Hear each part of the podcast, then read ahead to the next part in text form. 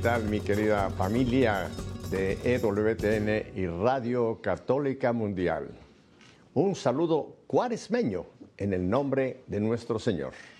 Bien, nos vamos a ir a esa isla bellísima, la isla de Santo Domingo, concretamente en República Dominicana, perdón, República Dominicana, capital, Santo Domingo. Aclaro para que su geografía no se vuelva loca. Donde tengo el gusto de tener nuevamente con nosotros aquí en EWTN a Leslie Torres. Sin más, Leslie, gracias por estar nuevamente con nosotros aquí en EWTN y Radio Católica Mundial. Muchas gracias, Pepe, por la invitación. Siempre para mí es una gran alegría compartir contigo. Oye, antes de que entráramos eh, ya en vivo, ahora yo te hacía la pregunta, ¿cuánto tiempo hace que nos conocimos allá en República Dominicana? Y tú que tienes una mente fotográfica, me dijiste que hace siete años, en 2015 que tuve yo pues el gusto y mi primera y casi última visita que yo hice a la isla, así que lo recuerdo con mucho cariño aquella entrevista que tuvimos contigo, con el obispo, en aquel momento director de la televisión católica. Pero qué bueno, después ustedes estuvieron en Birmingham y hemos mantenido contacto contigo, Leslie. ¿Cómo va el tiempo, verdad? Así es, va, han pasado siete años, pero el cariño sigue igual. Bueno, yo creo que, que va creciendo, Pepe. El cariño va creciendo y la admiración también. Así que ha, pasado mucho en este tiempo y damos gracias al Señor. Ah, que bueno, eh, ha pasado mucho, entre otras cosas, nos ha pasado la famosa pandemia, que a todos nos hizo reinventarnos, ¿verdad? Qué interesante. creo que no ha habido ninguna persona, no creo que haya habido ninguna persona en este planeta que no haya tenido en alguna que otra forma que reorganizar su vida, a partir de pues estos ya dos años y pico cuando se declaró, se declaró esta plaga, esta pandemia, que todavía no acaba de pasar, pero bueno, bendito Dios, parece que ya estamos viendo el otro lado del túnel. Esperamos que no venga una nueva variante y que ya esto pase a la historia, ¿verdad, Leslie? Definitivamente, y como, como todo momento de cambio, pues nos hace poner en orden las prioridades. Y yo creo que de, ese orden de prioridades es que ha venido mucha de esa reinvención, como tú comentas, eh, Pepe, que hemos tenido muchos de nosotros. Mira, que es interesante lo que me comentas, Leslie, porque creo que yo no creo que Dios mandó la pandemia. Vamos a poner las cosas claras. Pero ya ves lo que dice la carta de los romanos, San, Pablo, que dice, en todas las cosas interviene Dios para el bien. Yo creo que Dios sí intervino en la pandemia y tú tocaste un punto que creo que es muy clave, para que reorientáramos nuestras prioridades, ¿verdad? Creo que como humanidad íbamos un poco desbocados, pensando que la vida loca era lo que había aquí, y creo que la pandemia, si la supimos leer, nos ayudó, ese punto me encanta, como dices, a reorientar nuestras prioridades y ver que todo es pasajero y que realmente debemos de buscar una forma de caminar por esta vida pensando de que no vamos a estar aquí por toda la eternidad. ¿A ti cómo te reorientó tus prioridades, Leslie? Bueno, eh, de una forma yo diría que es radical. Lo primero es que eh, esta conciencia de la fragilidad que nos trajo que nos trajo las cuarentenas, sobre todo este tiempo de cuarentenas, de la fragilidad de la vida, pues nos reafirma en la mirada a la vida eterna. Yo creo que, y siempre digo que el tema de vida eterna y de poner la mirada en el cielo ha sido determinante en mi perseverancia en la fe. Pero el día a día llega un momento como que te arropa. Entonces, cuando de repente nos vimos tan frágiles, tan vulnerables, eh, pues volver a, renovar la esperanza eh, ayuda a poner en orden las cosas, porque ahí nos preguntamos, ¿qué estoy haciendo con mi tiempo? Eh, estoy trabajando para propósitos finitos o para propósitos infinitos. Eh, y para mí vino un cambio importante en, el ámbito profesional, en decir cuál es el, uso de mi tiempo que estoy haciendo, cuál es el tiempo que estoy dedicando a mi familia, eh, cómo estoy trabajando realmente para, para hacer escuela de santos. aunque sé que eso no depende de mí, depende sobre todo de Dios, de la gracia y de la libertad de mis hijas, pero sí hay una cuota de responsabilidad que yo tengo que poner y entonces ese tiempo de cuarentenas y los meses que vinieron después nos hizo a mi esposo y a mí replantear muchas cosas y tomar decisiones de vida, entre ellas en mi caso que, estaba como muy instalada en la vida corporativa, a bajar un poco el ritmo, a empezar un proyecto propio y a poder estar más tiempo en casa. hay, hay, un punto que me encantó, nunca lo había yo escuchado y me gustaría que nos lo describieras, trabajar en la escuela de santos. ¿A qué te refieres? Yo creo que me lo imagino, pero me gustaría que tú nos expliques porque nunca lo había yo escuchado, pero lo voy a copiar. Cuéntanos qué es una escuela de santos, Leslie.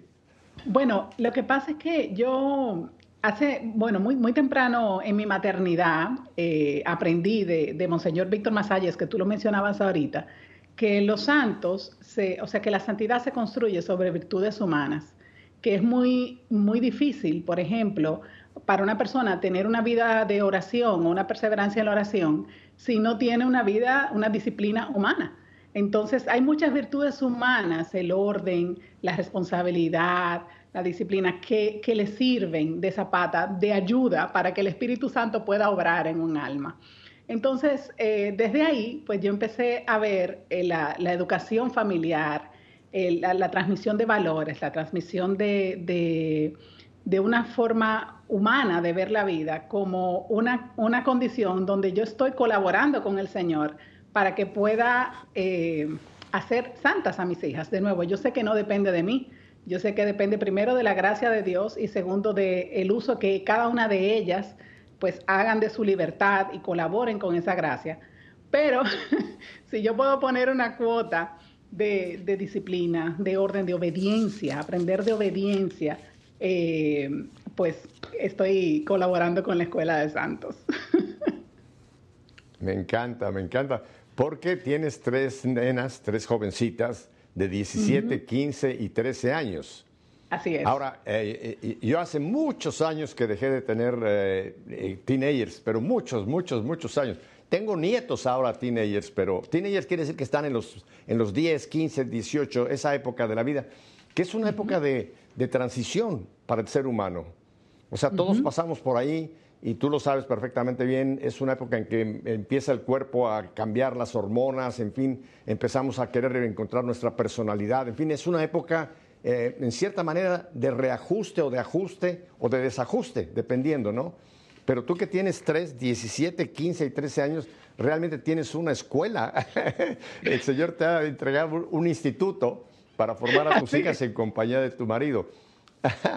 Leslie, allá en República Dominicana, ¿cómo es la situación para los jóvenes? ¿Es como el resto del mundo que está muy difícil por todo el veneno que les llega por, por los medios de comunicación, por las tabletas, por los teléfonos? ¿Cómo es eh, esa batalla que tú tienes que librar en esta escuela de santos para llevar a tus chicas por el camino correcto? Cuéntanos que les vas a dar luz a muchas mamás, quizá y papás la batalla cultural eh, que, que, se está librando en República Dominicana es igual que en el mundo entero donde venimos con esta promoción de, una sexualidad desordenada, de, incluso de quitarle seriedad, de quitarle peso a lo sagrado que es el cuerpo, a, lo sagrado que es el alma, a, la relativización de todo, lo, que, lo que llamaba Benedicto la cultura de relativismo, donde nada es nada, ¿verdad?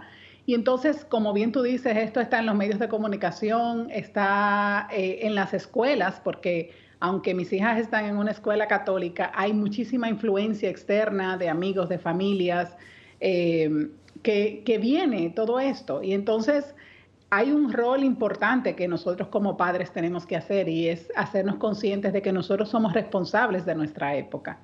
A nosotros no nos tocan los problemas sociales de hace 20 años ni de hace 30 años porque no estamos ahí.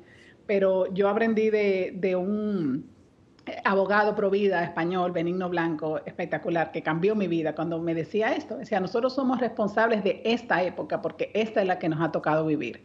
Y eso implica que nosotros, pues, como padres, participemos, que nos informemos, que formemos, eh, que nos formemos a nosotros para poder darles respuesta a nuestros hijos, estar disponibles para conversar, para darles razón de nuestra fe, pero también para darles razón de los aspectos humanos que hay en esta, en esta batalla cultural.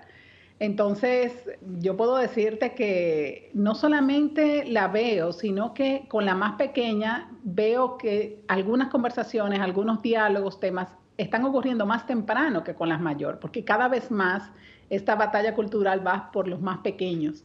Entonces, como padres tenemos que estar atentos, vigilantes y presentes, disponibles para llevar este diálogo eh, y tratar de hacer un poquito de contrapeso, porque es mucho. Hay un, hay un texto que tú conoces perfectamente bien, que está en la carta de San Pablo a los Efesios y que mucha gente desconoce Tú has mencionado varias veces una palabra que a la gente le pone los pelos de punta más. Estamos viendo pues esta situación entre Rusia y Ucrania, estamos viendo una batalla, ¿no? Una invasión a un pueblo que hay guerra, hay bombas, etcétera, todo esto, ¿no?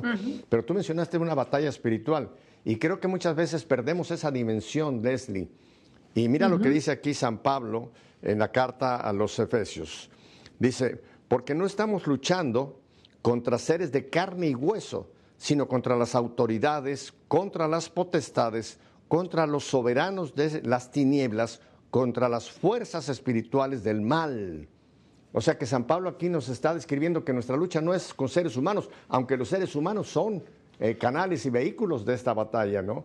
Pero hay una batalla mucho más profunda y que como no la vemos, a veces la ignoramos y es como eh, ir a una guerra y no saber que el enemigo está dispuesto a, tratar de acabarnos, ¿no? O sea que hay una, gran batalla espiritual y yo sí creo, Leli, que estamos viviendo unos tiempos de una batalla encarnizada contra el matrimonio, contra la familia, contra la vida, vamos a ponerlo en primer lugar, ¿no? El aborto tan terrible, contra la iglesia, contra todos los valores morales, contra el género, o sea, quieren acabar con el género, o sea, que ya no hay hombre-mujer, sino que hoy día es, genérico, cada quien decida. O sea, estamos viviendo una época, eh, Leslie, yo que estoy ya en el octavo piso y puedo ver para abajo, me doy cuenta de que realmente los tiempos que estamos viviendo ahora son mucho más complicados que los que me tocó a mí vivir en mi, en mi adolescencia, en mi juventud e incluso en la crianza de mis hijos en aquellos, en los años 50, 60, es muy diferente. Qué importante es esta batalla. Y como tú dices, está llegándonos por todas partes. Ahora, tú dijiste algo que me gustaría que nos ampliaras. Dijiste que hay que informarnos, punto importantísimo, para formarnos, porque si no nos informamos, no nos podemos formar y entonces no podemos actuar para llevar adelante planes concretos de actuación sobre esta batalla. Descríbeme estos pasos que creo que los tienes muy claros, Leslie. ¿Qué es informarse? ¿Qué es formarse? ¿Y qué es después actuar? Pepe, nosotros con frecuencia escuchamos que nos dicen cuando, cuando se habla de esto, de la batalla contra el matrimonio, contra la vida, la familia y la iglesia, que, hay, eh, que estamos de conspiranoicos, que esto es teoría de conspiración. Eh, sin embargo, muchos, de los muchos de los documentos donde se recoge esta estrategia son públicos. Eh, donde nosotros ya vemos en convenciones de la ONU, en convenciones de fundaciones importantes eh, del mundo, de, los poderosos del mundo, donde la anticoncepción es una estrategia, el control poblacional es una estrategia, el, debilitar la fuerza social de la iglesia es una estrategia para poder hacer al pueblo como más eh, maleable, donde todo este feminismo radical de poner a, la mujer contra el hombre en lugar de vernos como complemento, también es parte de una estrategia cuidadosamente diseñada a nivel de gestión del cambio. Entonces, nosotros necesitamos, si, tenemos la duda de, de, si es una teoría de conspiración o si la iglesia está conspiranoica, si los pastores se han vuelto locos o si es verdad, informarnos, o sea, ir a la fuente y, elaborar nuestro propio juicio. Eh, obviamente darle el beneficio de la duda a la iglesia que tiene la misión de discernir los signos de los tiempos e ir a esas fuentes y mirar.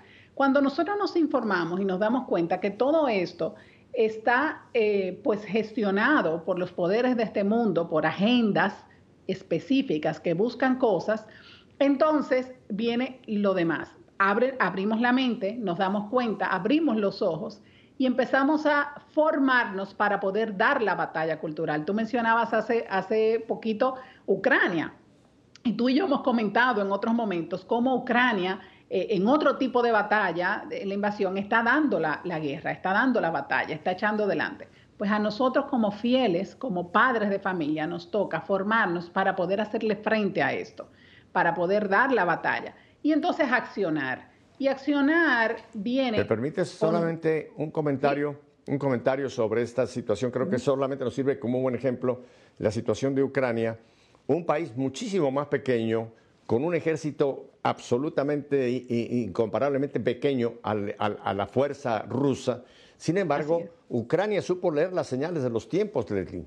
Ellos empezaron a darse cuenta de que había una amenaza de una posible invasión.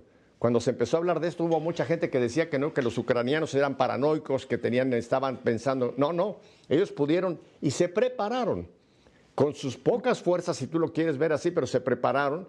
Y es sorprendente cómo ya va más de un mes que realmente este pueblo ucraniano que nos tiene que servir como un modelo de ejemplo, cómo prepararon para poder aguantar. Ellos no agredieron, fueron agredidos. Sin embargo, estaban preparados para hacer un contraataque a esa agresión, ¿no? Y creo que ese es un punto muy importante, cómo nosotros tenemos que leer antes de que las cosas ocurren y no esperar que ya nos estén cayendo bombas, eh, todas estas bombas culturales. Así que hice solamente este comentario porque yo en lo personal realmente admiro al pueblo ucraniano en la postura que han dicho, no vamos a rendir nuestro país, si es necesario moriremos y creo que es un tipo de martirio en cierta forma, de morir por una causa noble como es defender la patria, sus valores, sus tradiciones, ¿no? Y aquí creo que muchos de nosotros como católicos, quizá cuando nos caigan estas guerras espirituales, no estaremos preparados. Así que me encanta. Ya estamos. Ah, una pregunta, antes de que cambies de tiempo a formación. ¿Qué medios tú recomiendas a la gente para que puedan tener buena información, Leslie?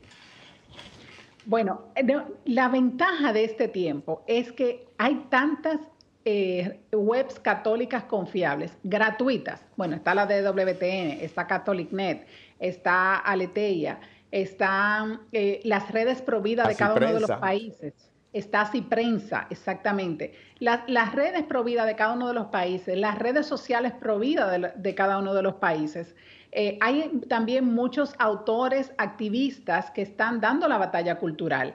Entonces, es básicamente como, como en todo, el Señor cuando actúa, pues espera de nosotros una acción humana. O sea, cuando el Señor va a sanar, dice, bueno, vete al, vete al pozo y lávate, o, límpiate los ojos, o traigan la camilla, eh, o llenen las tinajas, ¿verdad?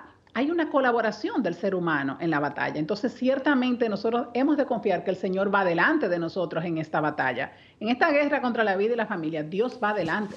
Pero nosotros necesitamos poner los medios, tomar acción, dar un paso al frente y buscar redes eh, sociales y, webs confiables para informarnos y para formarnos y saber que muchos medios de comunicación masivos tienen una agenda. O sea, eh, eh, tienen una agenda pues contraria a la vida y la familia. Entonces, si solamente estamos bebiendo de esos medios de comunicación masivos con una agenda contraria a la vida y la familia, nuestro criterio no se va a informar bien. entonces, la formación, ¿Mm? perdona. No, solamente para añadir un, elemento más a esta parte de información, hay que también recurrir a lo que es el magisterio de la iglesia, Leslie. y creo que en el actual Papa, y por supuesto el anterior Benedicto, y ni qué decir con eh, San Juan Pablo, si vamos a, sus catequesis, si vamos a sus documentos, vamos a encontrar realmente, como dice el Salmo 119, luz que alumbre nuestros pasos, ¿no? Mira, a mí me encanta, por ejemplo, leer las catequesis de los miércoles de, los papas, concretamente el papa actual, ¿no?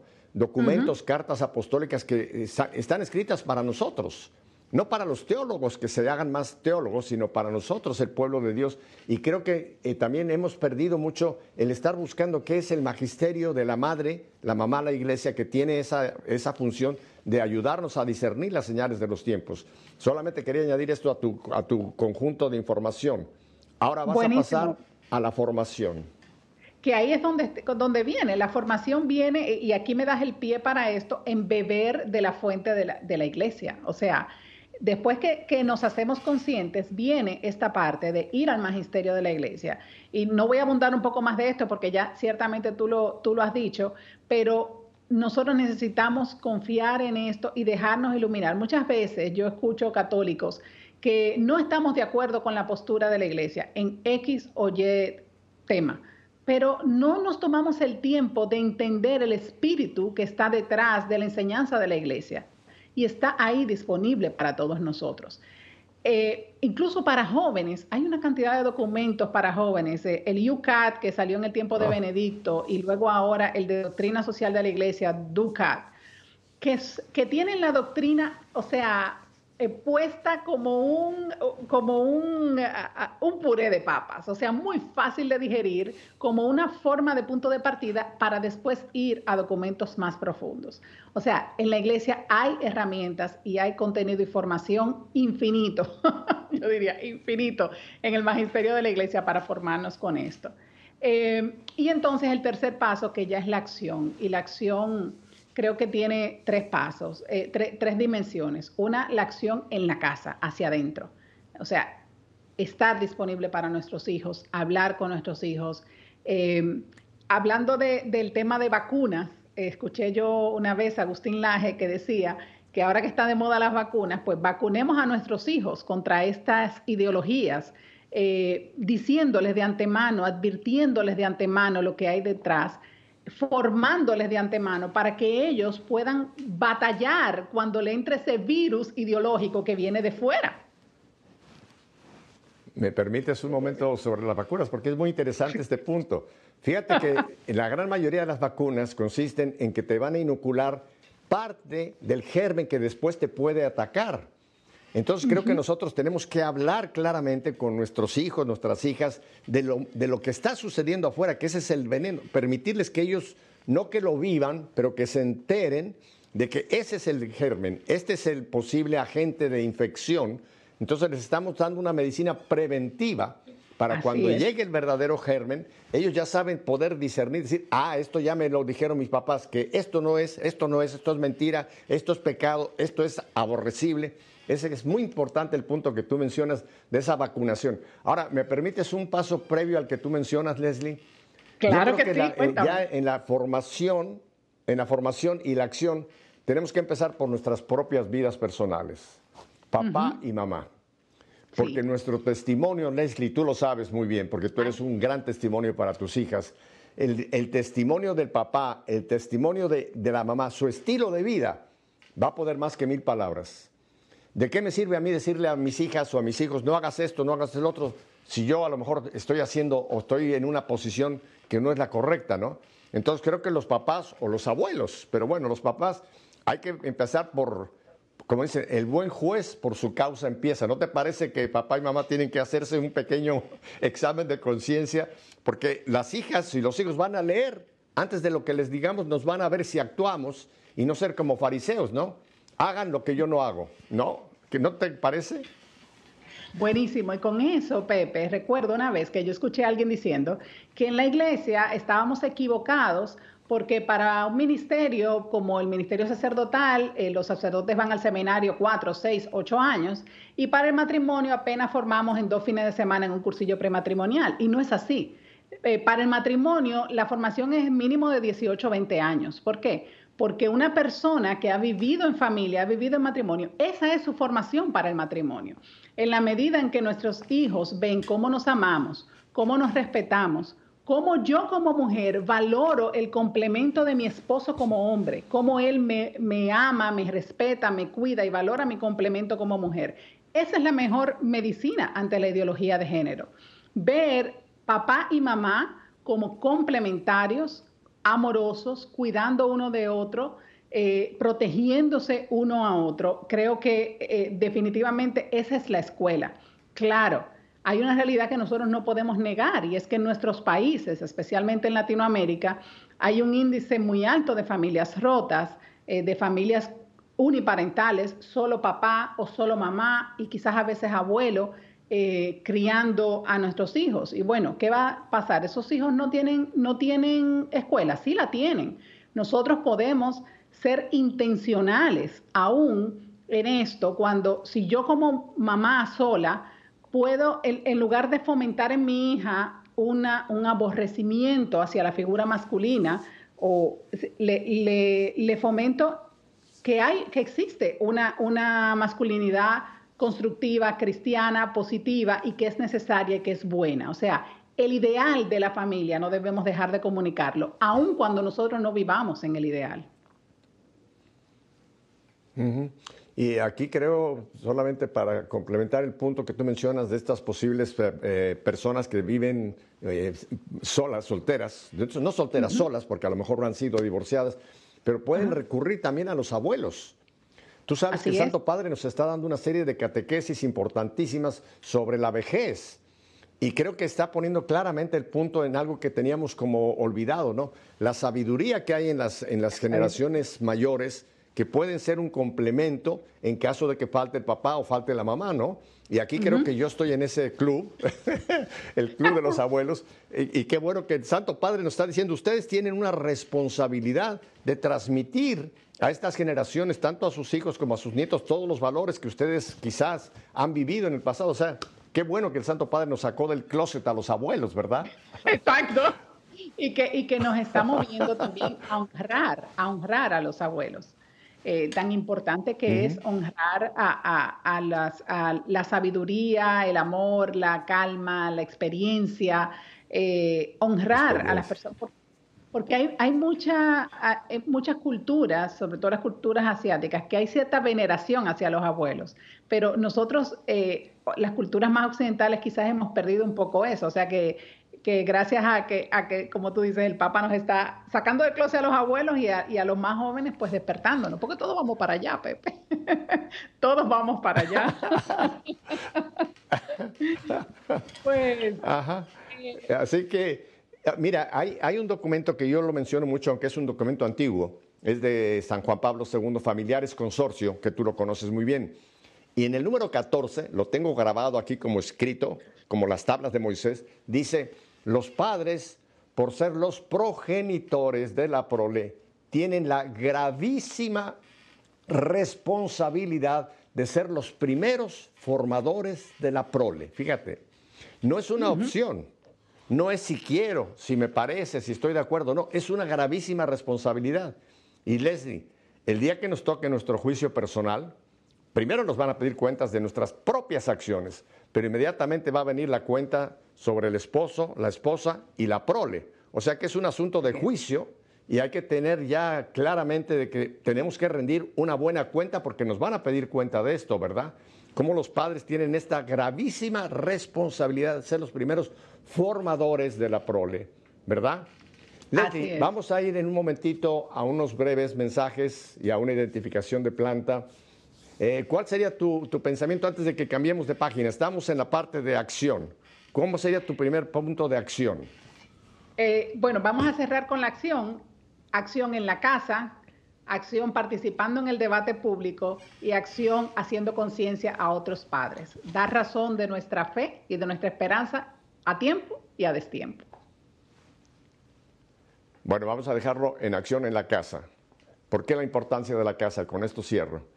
La casa es la iglesia doméstica. La casa no es un lugar donde la pasamos bien, donde es como un hotel que llego, duermo, como y me voy. No, la casa es la iglesia doméstica. Y lo que no pase en la casa, no esperemos que pase fuera de casa. Puede ser un complemento. Pero la primera escuela, familia, papás, mamás, abuelos, abuelas, es la casa, la iglesia doméstica. Vamos a ir a estos brevísimos mensajes y volvemos enseguida con nuestra querida Leslie Torres allá en Santo Domingo, República Dominicana. Quédese con nosotros.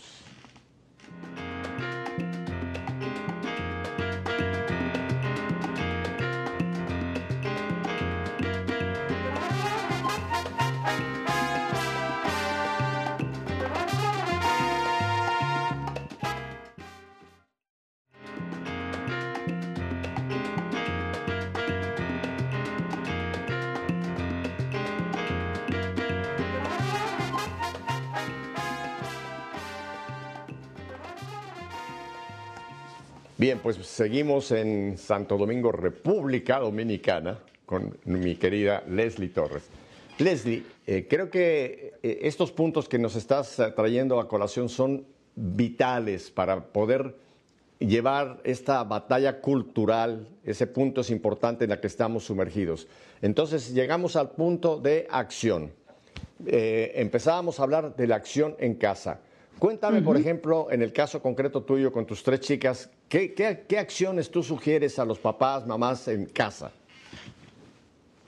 Bueno, lo que nosotros hacemos es tratar estos temas con una gran naturalidad. Son temas que se hablan en todo momento. O sea, nosotros somos conscientes e intencionales de que nuestra labor de formación, de acción, es permanente. Esto no es un asunto de los domingos ni los sábados, porque el mundo no tiene horario, el mundo está 24/7 todo el tiempo bombardeando a nuestros hijos con esto.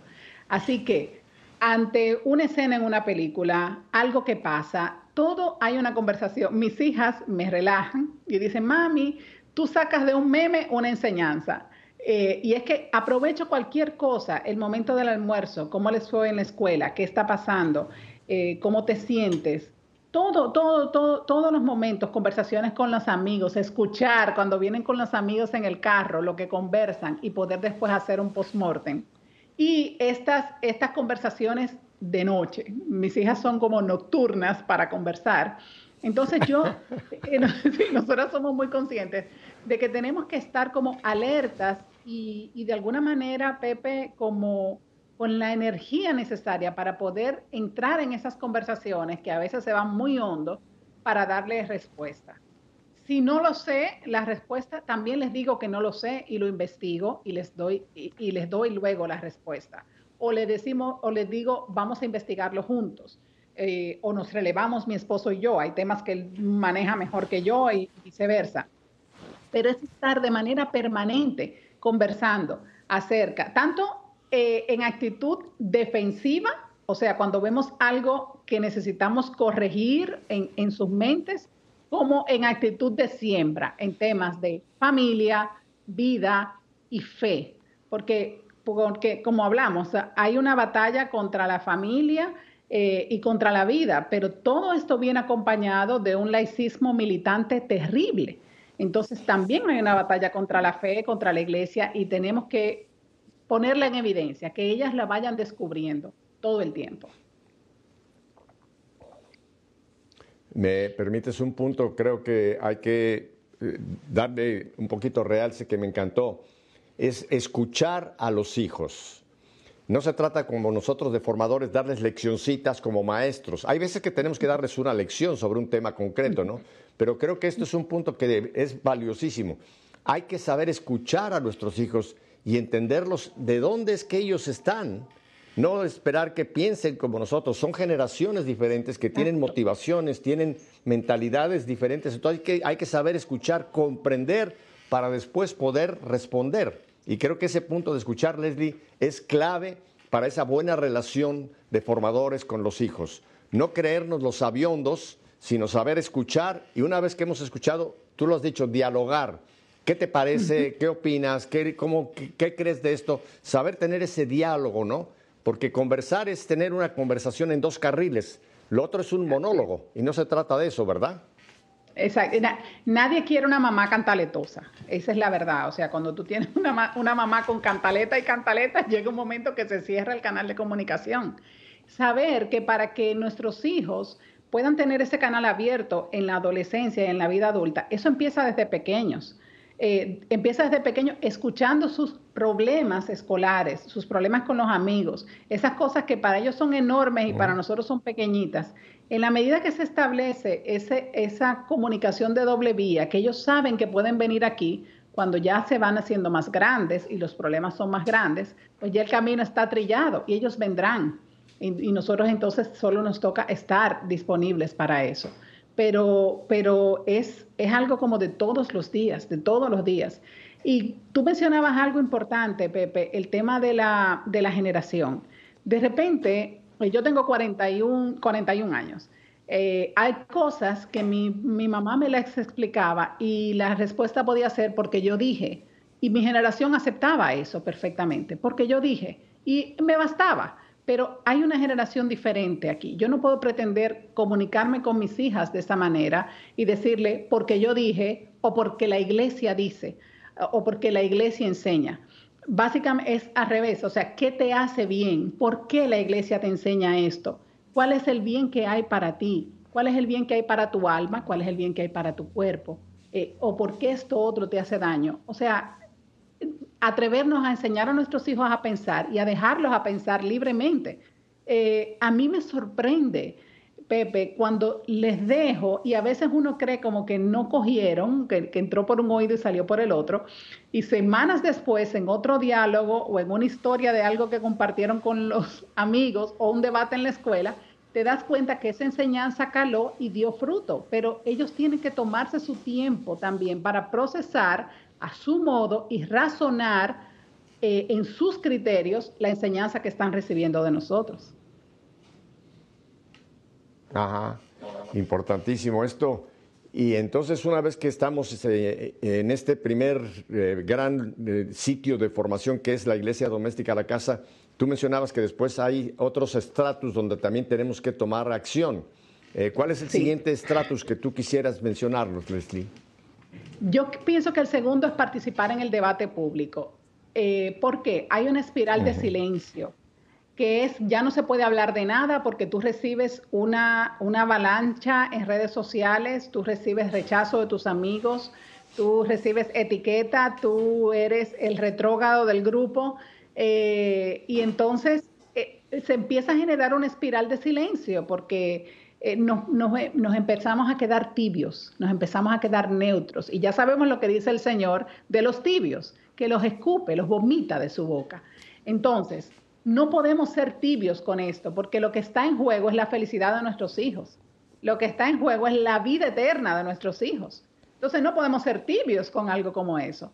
Y participar en el debate público, opinar ante las leyes que se tratan de imponer en nuestros países, eh, alzar la voz en los colegios con determinados eh, contenidos de, educativos, alzar la voz en los espacios, tenemos que participar en el debate público, porque el, mi fe no quita mis derechos ciudadanos. Pero nosotros estamos en un momento donde a los cristianos nos quieren callar. Usted es cristiano, cállese. Usted es hombre, no puede hablar del aborto. Usted es sacerdote, no puede hablar de sexualidad. Usted, o sea, ¿qué es esto? usted tiene cédula, usted tiene documento de identidad, usted es un ser humano, usted tiene voz y tiene voto. Hable, porque ser católica ser cristiana no anula mis derechos ciudadanos a participar en el debate público y eso tenemos que hacerlo.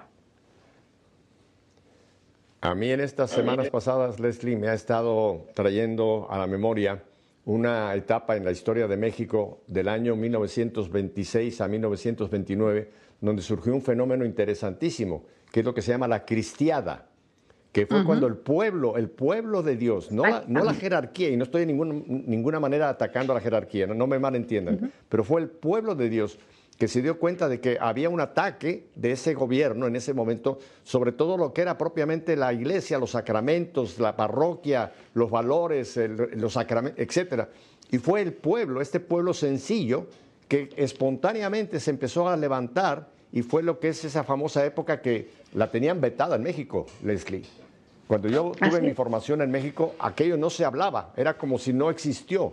Pero gracias a Dios ha resurgido y yo me estoy convirtiendo en un promotor de esa causa porque nos da un ejemplo. Nosotros tenemos el pueblo que hacer volver a traer a la sociedad, a la realidad, los valores que nos están queriendo quitar.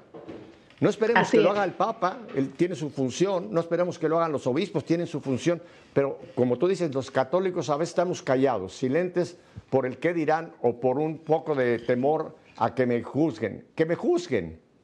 Leslie, yo creo que viene la época de los mártires en el sentido pleno de sangre y nos la tenemos que jugar. Si no sacamos la cara por, la familia, por los valores que nos están queriendo arrebatar esta, esta guerra cultural que tú lo has mencionado perfectamente bien, si no lo hacemos nosotros, ¿quién? Y si no lo hacemos ahora, ¿cuánto? Así que hay que pedirle que el Señor vuelva a infundir ese espíritu cristero de tomar nosotros en esta batalla la, acción y no quedarnos pasivos. Es importantísimo este punto que tú acabas de mencionar, Leslie. Este es el tiempo de los laicos. Este es el tiempo de los laicos. O sea, los pastores nos alimentan, los pastores nos sostienen, los pastores nos forman, pero es nuestra responsabilidad, así como hicieron los cristeros en México, salir a dar la batalla. De eso no hay ninguna duda. Este es el tiempo de los laicos. Es así. Es así. Hay un modelo que no me voy a alargar mucho, pero que se lo recomiendo que lo busquen. Es un jovencito de 14 años. Hoy día es santo. San José Sánchez del Río Lean su historia.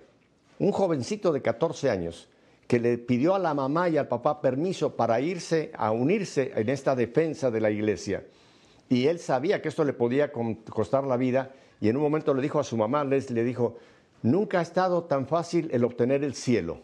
Fíjate, él sabía que se la iba a jugar y de hecho fue martirizado, fue, fue martirizado y asesinado por vivir esa fe y con esas últimas palabras de él, viva Cristo Rey, viva la Virgen de Guadalupe. Qué ejemplo de un chico de 14 años para nosotros en este momento. Creo que estamos a ese llamado, Leslie.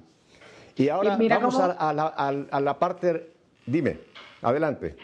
Que, no, decía que con esto volvemos a lo que hablábamos al principio del programa, de cómo esta conciencia, esta esperanza de vida eterna mueve conductas en nosotros de una manera diferente, porque si nosotros somos conscientes que no estamos viviendo para el aquí, sino estamos viviendo para el allá, para que en algún momento estar con el Señor, gozar en su presencia, gozar con nuestra familia en su presencia, reencontrarnos con aquellos que amamos. Yo tengo un bebé en el cielo porque yo tuve una pérdida natural y yo, y yo quiero encontrarme eh, con él y con otras personas que han, que han ido al cielo antes que yo. Entonces, esa certeza de vida eterna, esa certeza de que el Señor nos espera, o sea, es que no, acaba con el miedo, mueve la valentía, como movió a los cristeros, como ha movido a tantos mártires, porque sabemos que los sufrimientos de esta vida no son nada, como dice San Pablo, comparado con la corona de gloria que nosotros tenemos reservada, porque el Señor la ganó para nosotros. Entonces, eh, como que cuando hablaste de, de este santo, pues eh, conecté de nuevo con eso que hablábamos de vida eterna al principio.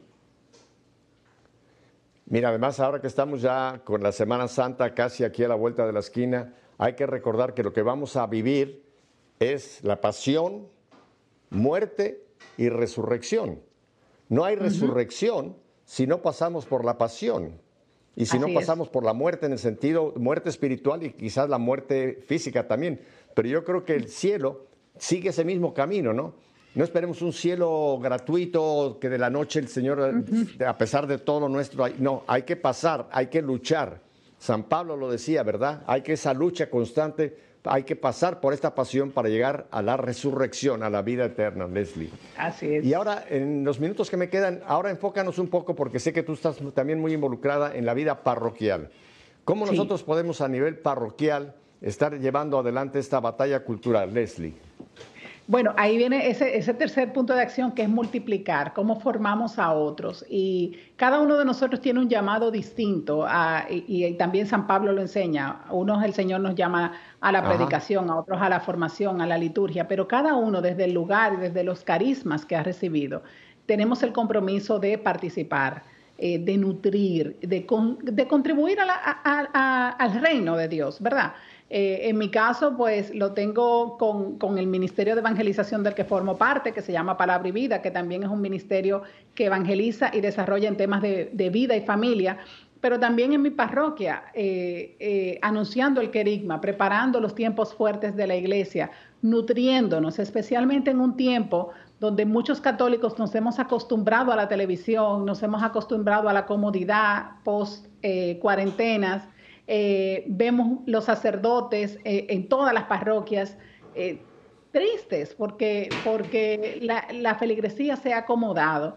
Entonces también viene este tiempo de reconquista, de reconquista no solamente desde el punto de vista de vida y familia, pero también de la fe. ¿Por qué?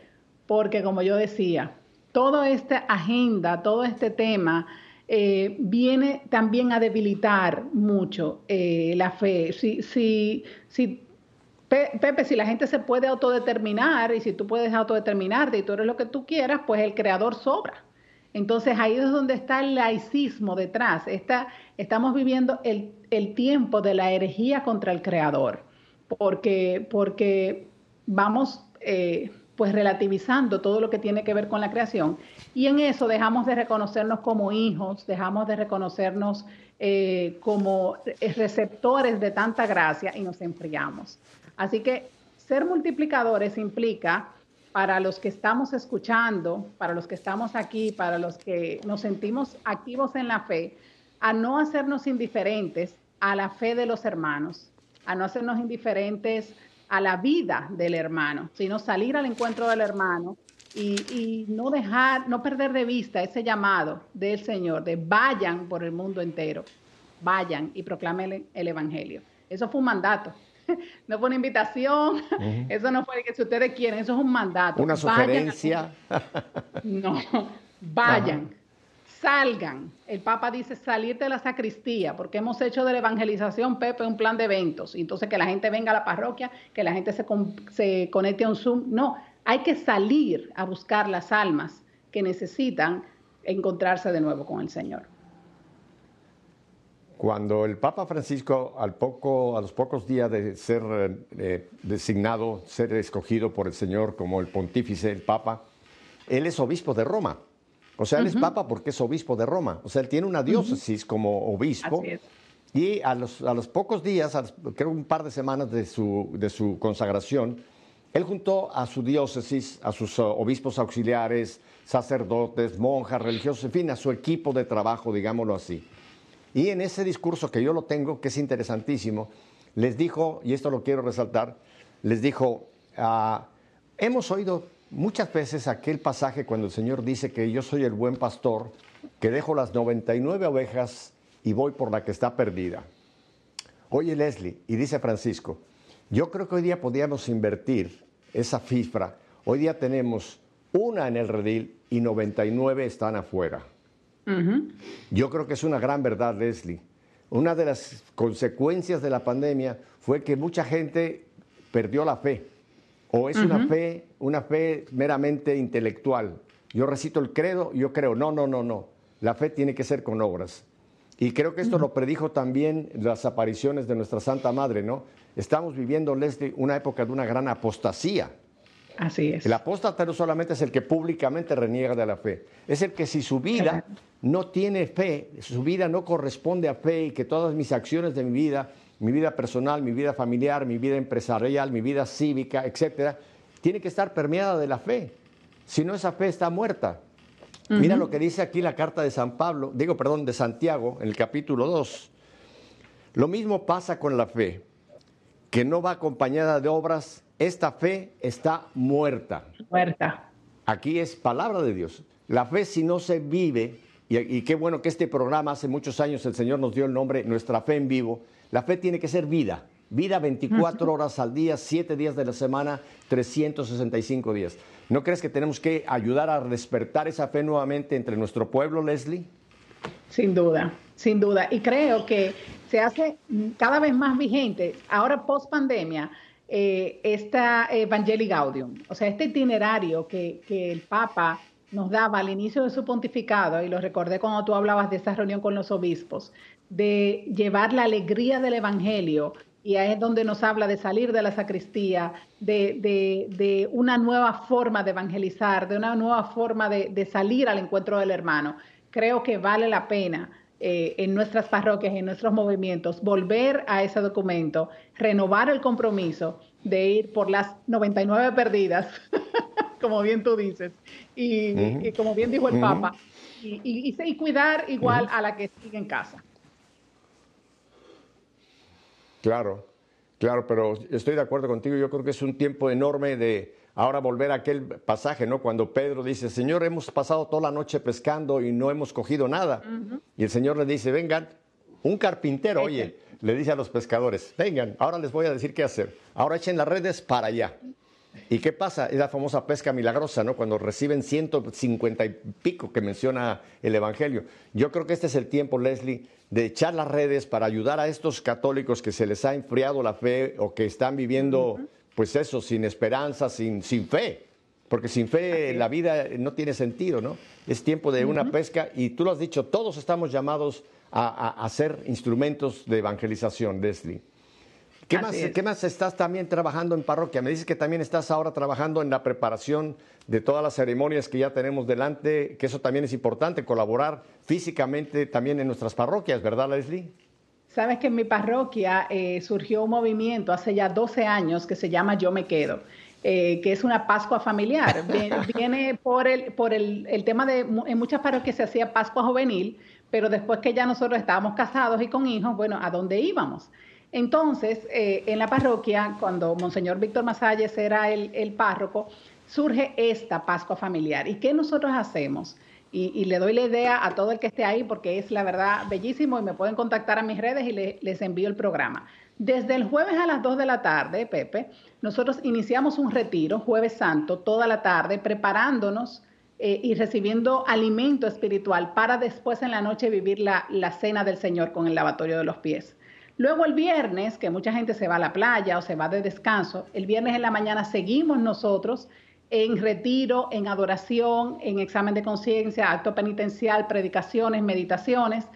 En la tarde hacemos el Via Crucis en familia y el sábado volvemos de retiro de nuevo toda la mañana hasta que en la noche vamos a la vigilia pascual.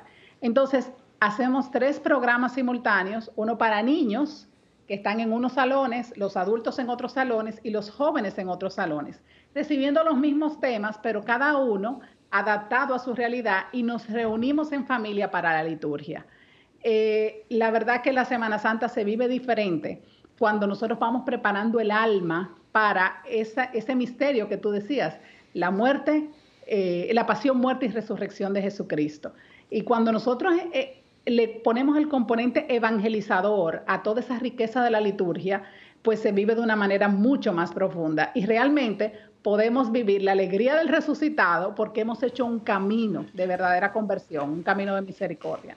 Entonces, esa, esa, esa Pascua familiar, yo me quedo, es parte de lo que estamos haciendo ahora en mi parroquia y ya se ha multiplicado en muchas parroquias de la arquidiócesis, incluso de México, algunas parroquias y en otras provincias de mi país que también hacen la Pascua familiar, que nació con nosotros. Oye, me encanta, me encanta ese nombre. Yo me quedo, porque por lo que tú mencionas, eh, pero yo lo sé por mi país, México, que tristemente mucha gente ve la Semana Santa y sobre todo ya estos tres días del triduo como días de vacación. Así es. Tú vas a Ciudad de México y estos días el tráfico ha bajado enormemente. ¿Por qué? Porque mucha gente se fue para las playas, ¿no? Así es. En las playas, por supuesto, no van a vivir absolutamente nada de las ceremonias de jueves, viernes, sábado, etcétera, ¿no? Pero me encanta, ojalá mucha gente que esté viendo este programa y los días que se repite se unan a esta idea. Yo me quedo, yo me quedo qué? A vivir el triduo pascual. Porque la Semana Santa nos llega hasta el jueves por la tarde, que es cuando termina propiamente Pascua, perdón, Cuaresma, y entramos ya en el triduo, que nos va a llevar precisamente a la pasión, la cena, la pasión, la muerte, Viernes Santo, y después la resurrección. Y entonces viene la madre de todas las fiestas, que es Pascua. La Pascua. Como dice Pablo, si Cristo no hubiera resucitado, seríamos los más miserables, los más, eh, los más infelices de los seres humanos. Así que me encanta. Pero quedarse y participar en la parroquia. Leslie, danos, porque yo sé que han estado puestos en las cintillas tus datos, pero para la gente que nos sigue por Radio Católica Mundial, ¿dónde la gente te puede contactar para que si quieren pedirte ideas de cómo hacer Yo Me Quedo posible en sus parroquias? ¿Dónde te pueden contactar, Leslie? Bueno, mis redes sociales, en todas las redes sociales estoy como Leslie Torres P, en Instagram, en Twitter, en Facebook también. Y mi página web también es A Leslie. Ver, Leslie ajá. Leslie de, porque ahorita doña Panchita se fue rápido por un papel y quiere apuntarlo, así que a ver, se los vamos a dar por letras para que, para que no se equivoquen. Apunte, todo van a ser letras minúsculas. A ver, entonces vamos a poner, ¿qué ponemos? L-E-S, L-I-E, Leslie es mi nombre, mi apellido Torres. Con dos S. ¿Eh? No, una S. Leslie con dos S. No, con una S. Ah, Leslie. Leslie, ajá. Torres. Torres P, de mi segundo apellido. P de papá al final. Leslie Torres P. Así se escribe. Ajá. ¿Y esa es tu, tu página, tu página web o qué es lo que, lo que tenemos ahí? Ahí está mi página web, está mi Instagram, es mi correo de Gmail también, es mi, mi cuenta de Twitter y mi cuenta de Facebook. Todas son iguales. Ajá. Entonces, una vez más, para quien llegó tarde y hasta ahora sí ya tiene papel y lápiz, repítenos otra vez despacito la dirección. Leslie Torres P. Ese es mi usuario en todas las redes. Y si fuera la página es leslietorresp.com. Bueno, Leslie, eh, tiempo se nos ha ido. Yo quisiera tener contigo otras par, tres, cuatro horas, qué sé yo. Hay tantos temas que contigo se comparten tan rico por tu propia experiencia. Así que, Leslie, te doy las gracias por haber aceptado nuevamente estar con nosotros aquí en EWTN Radio Católica. Tú eres parte nuestra, así que gracias por estar con nosotros nuevamente. Y ya se quedó grabado. Eh, vamos tú y yo a seguir haciendo algunas otras cosas juntos para poder seguir llevando esta luz del Señor a los rincones donde quiera Él que los trabajemos. Dale un abrazo a tu marido, a tus tres niñas y a ustedes, mi querida familia. Ya saben mi despedida de siempre. Si Dios nos concede una semanita más de vida, volveremos la próxima semana para hacer que, que nuestra fe sea una fe en vivo. Hasta entonces, bendiciones.